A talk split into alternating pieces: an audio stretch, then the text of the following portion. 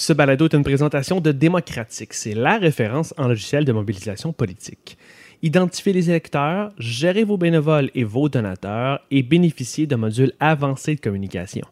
Allez vers la victoire en visitant démocratique.org baroblique logiciel. Démocratique avec un K. démocratique.org baroblique logiciel.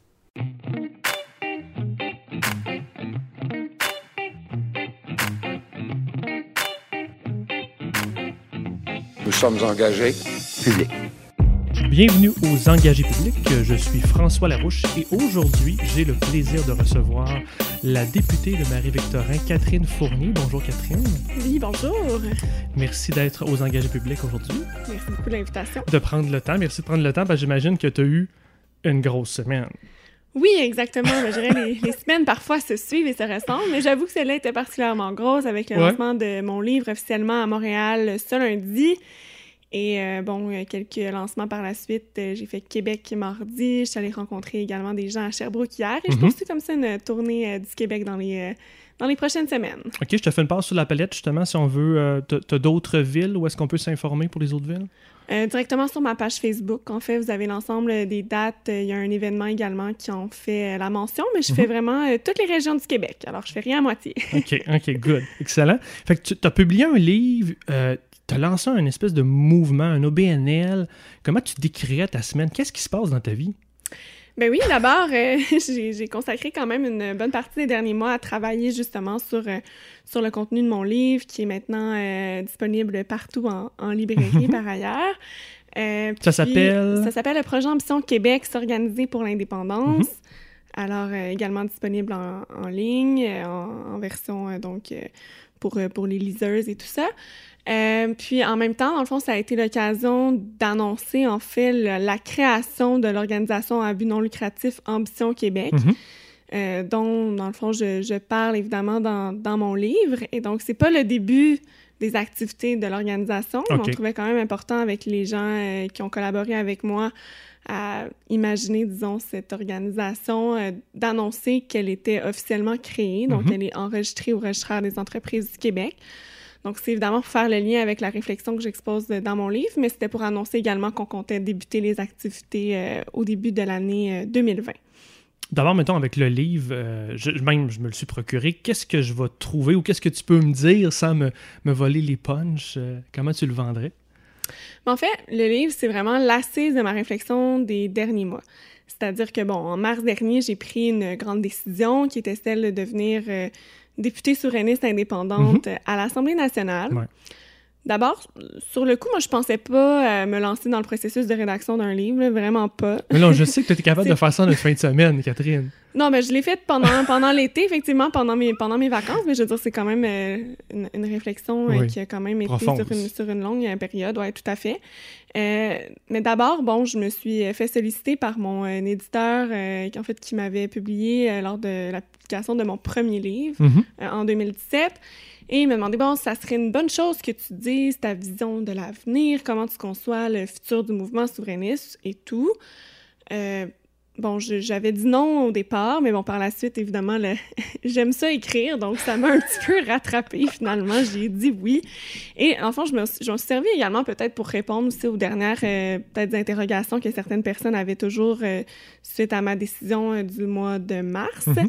Euh, mais bon, ça, c'est vraiment seulement une introduction. Je me concentre davantage sur une analyse de l'état des lieux du mouvement souverainiste. Donc, quels sont aussi les freins à la progression de Hmm. l'option euh, à l'heure actuelle? Je parle de fragmentation, de polarisation euh, de l'électorat, notamment euh, de la partisanerie toxique euh, qui, qui, qui, à mon sens, euh, est problématique pour, pour le mouvement souverainiste Ouais. à l'heure actuelle. Euh, la désaffection citoyenne également à l'égard euh, du projet. Mais là, je vais-tu être déprimée? De, de sérieux, de plan crédible. Non, parce que j'ai quand même beaucoup d'espoir justement pour le projet. C'est la deuxième partie de mon livre. C'est vraiment certaines pistes de, de solutions. Euh, je crois par exemple foncièrement que pour l'instant, c'est important qu'on puisse agir en dehors euh, des, des partis traditionnels, justement. en raison de cette ultra-partisanerie Ouais. qui, euh, qui nuit au débat public puis à, à ce projet de société pour l'heure, euh, du moins. Euh, donc, vraiment, de, de revenir à la base avec des, des initiatives citoyennes non partisanes pour que les citoyens puissent se réapproprier euh, le projet, pour qu'on puisse impliquer toutes ces générations qui n'ont jamais été, euh, disons, euh, nécessairement interpellées par, euh, par le mouvement souverainiste, puis concrétiser un projet qui soit rassembleur.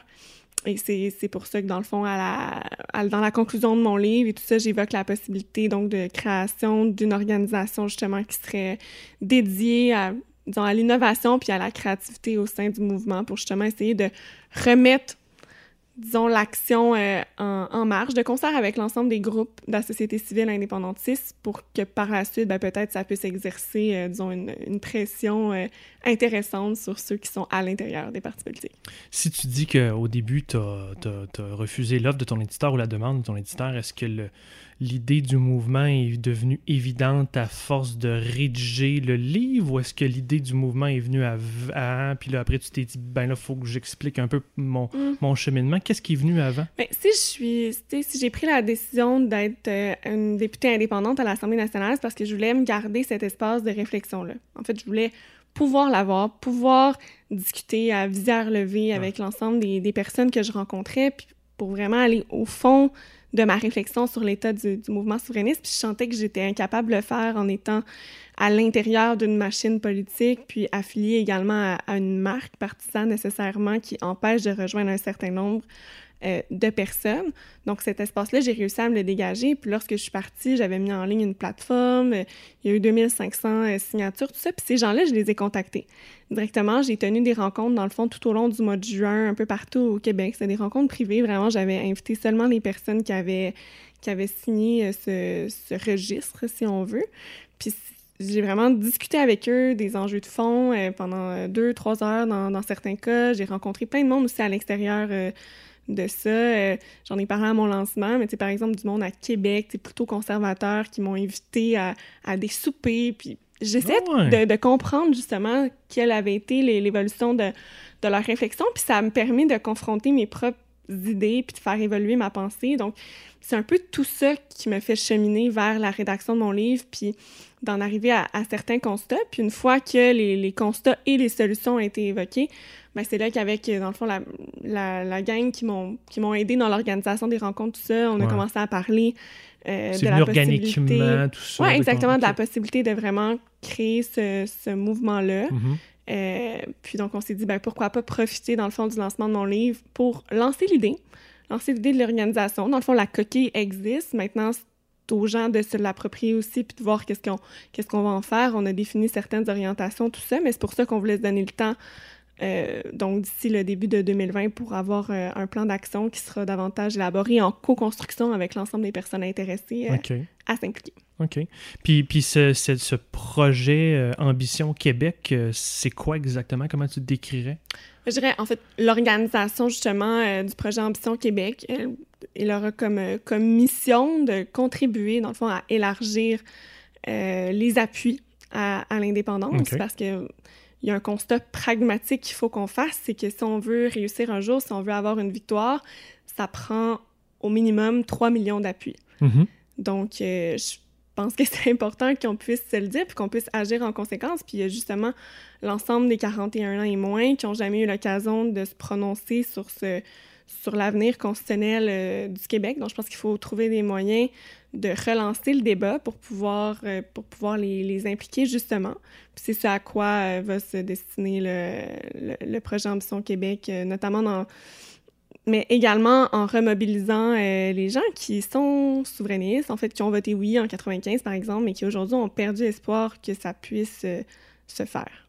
Est-ce que pour l'instant, est-ce que c'est euh, es trop à l'étape embryonnaire où tu, tu mets la structure euh, de l'avant? Est-ce que déjà tu as des idées d'actions concrètes pour mobiliser, euh, promouvoir ou tu es plutôt à l'étape de lancer le projet puis on verra après que la gang? Il y en a, il y en a plusieurs, mais c'est certain qu'on a défini d'abord les, grandes orientations. toutes les actions plus précises seront, seront à définir. Mm-hmm.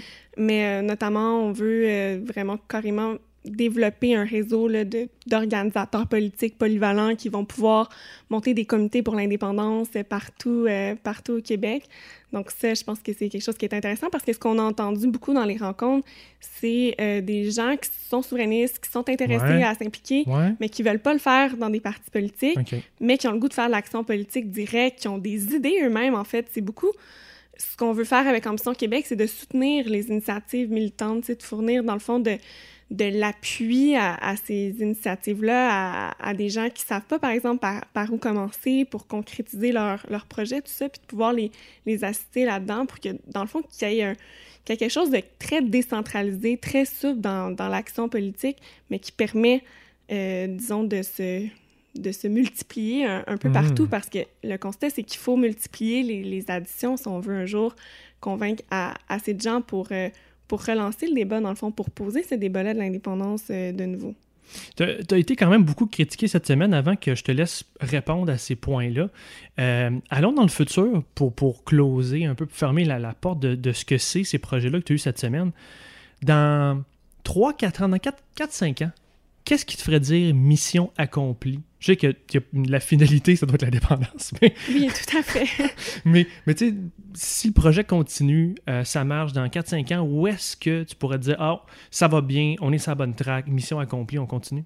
Euh, ben, que l'enjeu de l'indépendance soit revenu d'actualité, en fait, qu'on en débatte vraiment au niveau euh, de la société québécoise, que ça soit pas limité justement au mouvement souverainiste, euh, mm-hmm. qu'on soit capable justement de, de, sortir des cercles, puis vraiment que les, les, citoyens, de façon générale, que ça redevienne une, une question, vraiment un enjeu de société, d'abord. Puis ensuite, ben, évidemment, d'avoir généré peut-être assez de collaboration au sein du mouvement en, contribuant, disons, à, à changer la, la, culture politique pour que il y ait davantage de, liens, qu'il y ait plus de rapprochement entre les souverainistes de différentes, par exemple, tendances idéologiques, puis qu'on soit capable éventuellement, évidemment, de, se regrouper politiquement pour qu'on puisse prendre le pouvoir puis mettre en marche le projet. Ça, c'est un premier point, tu m'amènes certains points qu'on pourrait aborder.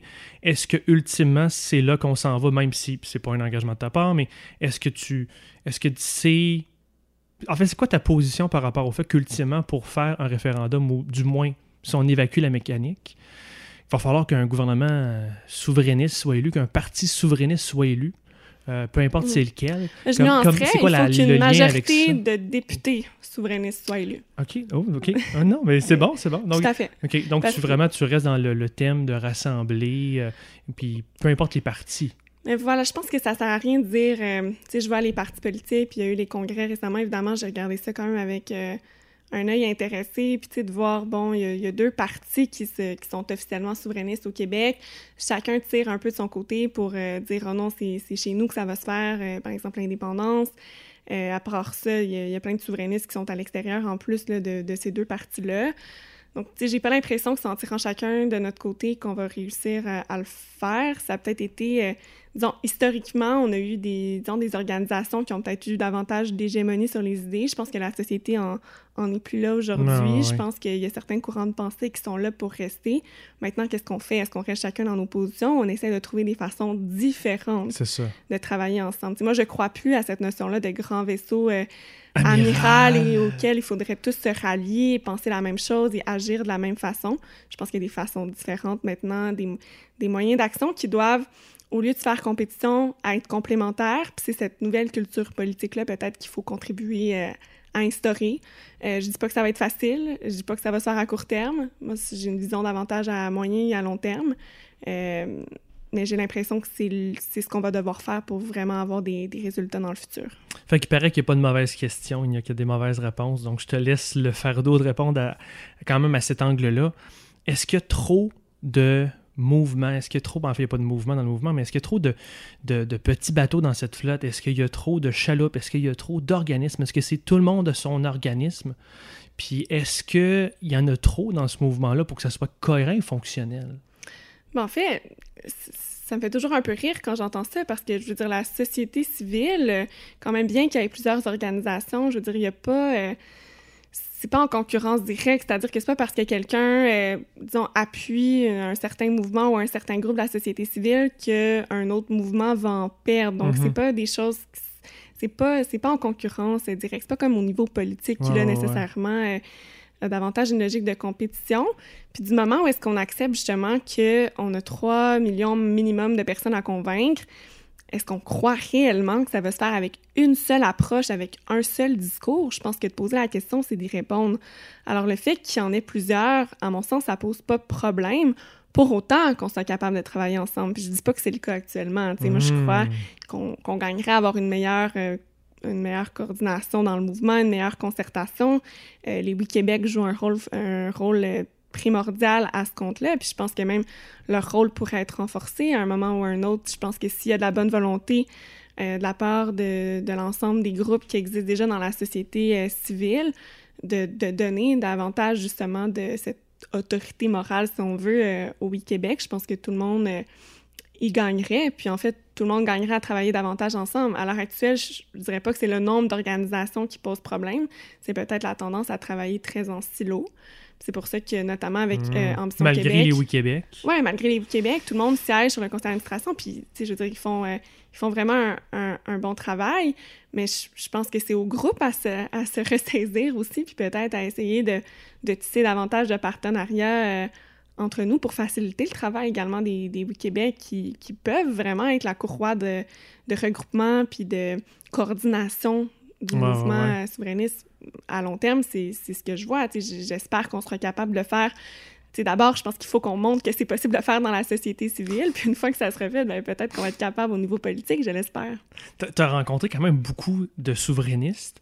Euh, je suis sûr que tu as eu d'excellentes discussions, puis tout le monde est très parlant. Pourquoi tu penses que on est rendu là aujourd'hui au Québec à, puis, je, puis pas une critique de l'idée de monter un mouvement ou d'essayer de rassembler les gens, mais pourquoi, du moins, il y a une toxicité dans, le mouvement souverainiste entre les deux grands partis?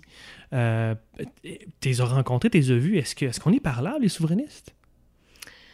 Euh, j'ose croire que oui, mais dans le contexte d'un parti, c'est plus difficile. Justement, euh, quand j'ai tenu les rencontres euh, que j'ai mentionnées tout à l'heure euh, au mois de juin avec des, des souverainistes bon, de, de, tous les horizons, il y en avait parmi ceux-là qui sont des militants euh, des partis politiques. C'était vraiment pas la majorité, mais il y en avait quelques-uns quand même qui disaient ah, Moi, je, je, suis membre de Québec solidaire, je suis membre du Parti québécois, mais je, je suis quand même ouvert au, au, rassemblement. Bon, c'était intéressant parce que dans ce contexte-là, visiblement, on était vraiment capable de se parler, puis il était même capable d'avoir de, de, trouver des, des, points communs, tout ça. Bon, c'est sûr que pour venir à ces rencontres-là, j'imagine qu'il fallait quand même avoir une certaine ouverture. Là. Je pense pas qu'on a eu les plus euh, ultra partisans qui soient, mais dès qu'on tombe justement dans, cette logique-là un peu euh, de c'est moi contre lui, mm-hmm. donc c'est très blanc ou noir, puis je, je pense qu'évidemment, ça, ça participe euh, au climat actuel, puis bon, c'est sûr que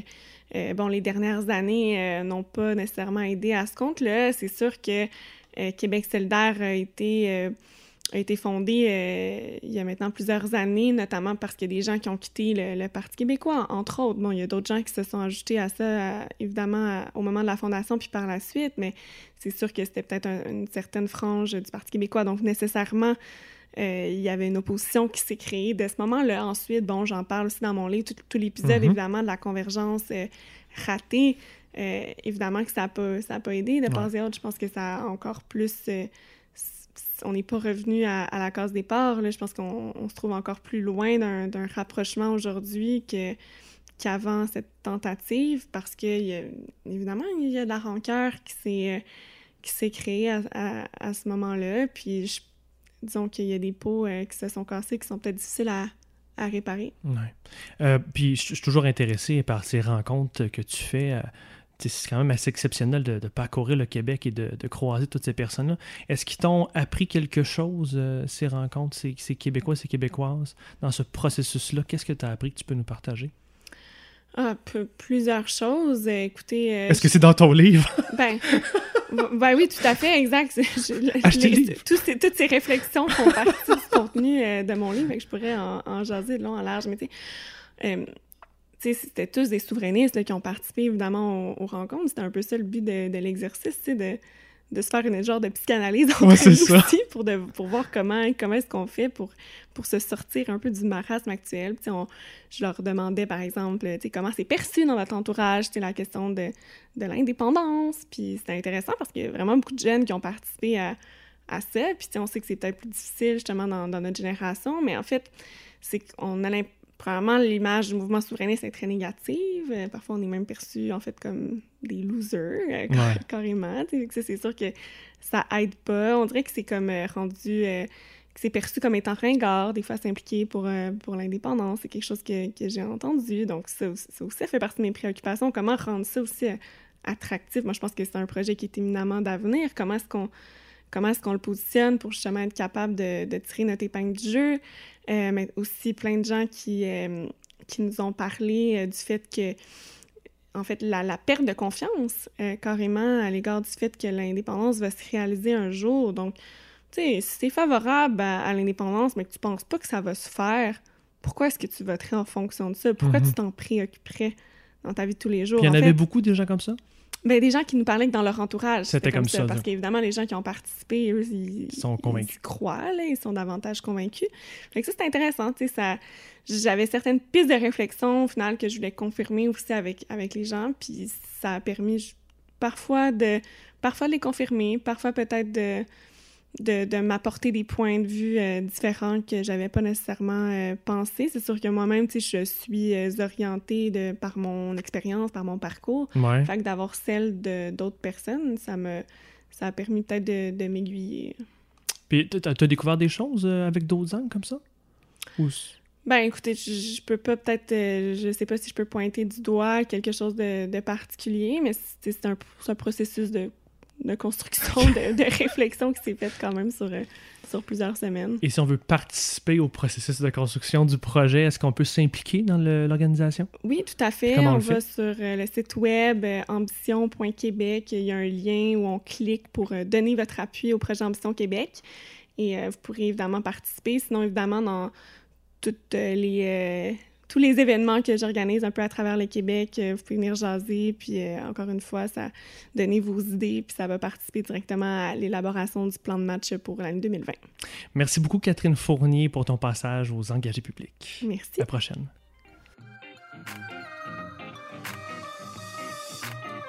Et c'était notre épisode de cette semaine. Abonnez-vous à notre balado sur Apple Podcasts, Google Podcasts, SoundCloud et Spotify. Suivez-nous sur nos pages Facebook, Twitter, YouTube et Instagram. Et engagez-vous en visitant notre site web à engagépublic.com. À la semaine prochaine.